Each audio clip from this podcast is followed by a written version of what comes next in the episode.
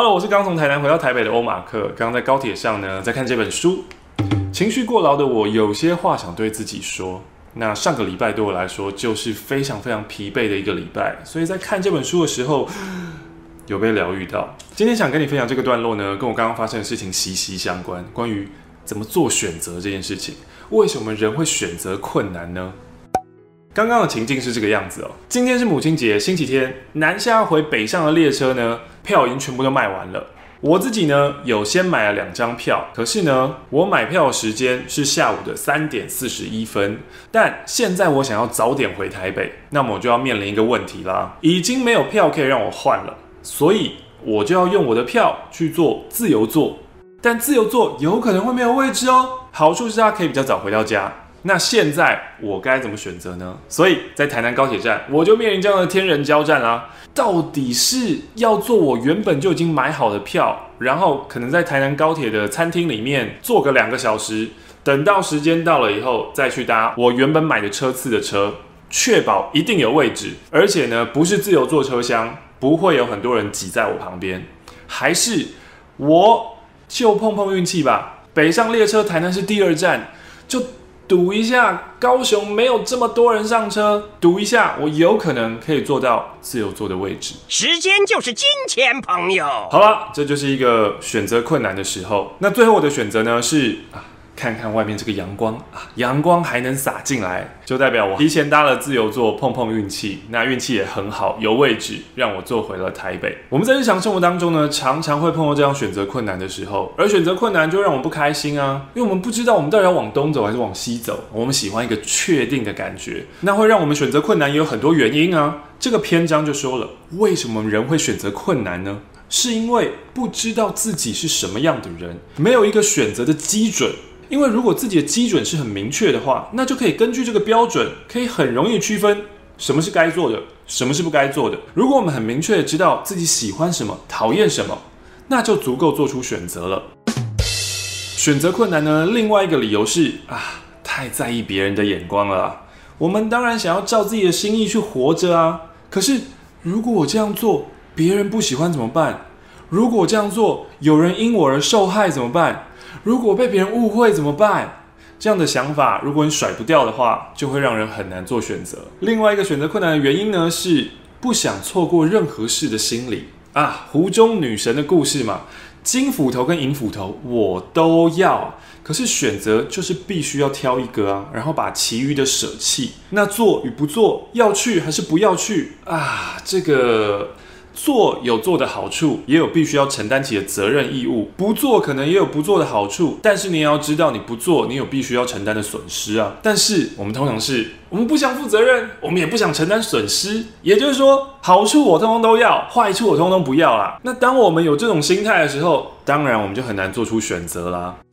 而当我们无法做出选择的时候呢，又会有一种情况叫做逃避选择的心理，因为选择太困难了，诶，我干脆就不要做选择了吧。只是你要知道哦，其实不做选择、不行动也是一种选择。常常我们会因为哎呀习惯了啦，或是怕麻烦啦，所以呢就拖延选择的时程，拖延行动的时程。但是你要知道，有时候这样的拖延可能会付出更大的代价。譬如说，我有一个朋友啊，他跟他的另外一半在一起很久了，可是呢，这个另一半呢。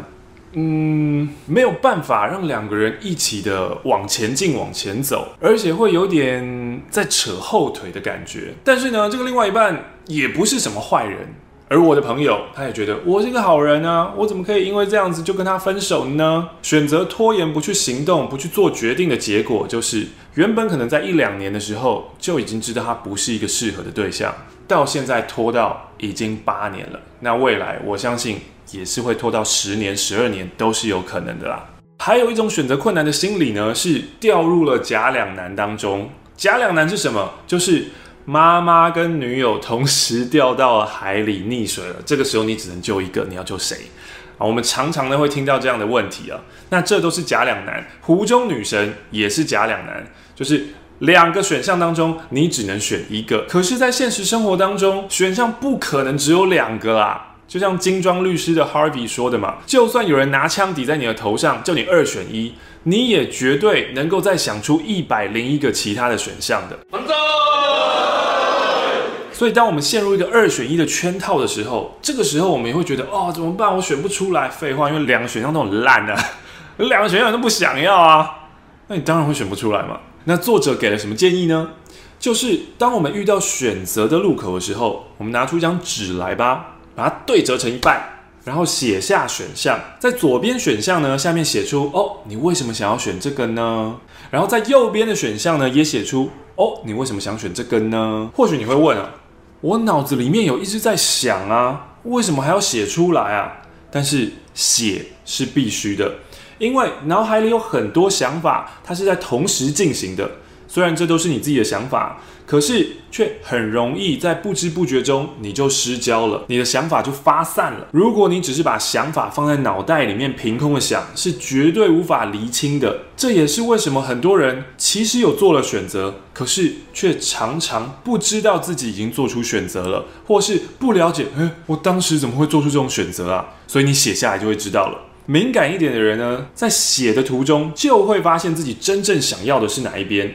写下来，你会更清楚地看到不同选项之间的差异。只有当你的眼睛啊看着你自己的想法，像是修剪枝叶一样的整理你的思绪，然后将选择的种类减少到最低限度，你才能真正的思考，真正的好好选择。那如果呢，你的纸上两边啊满满的都是恐惧跟害怕的话，其实也不用逼自己一定要做出选择啦，因为刚好说到了。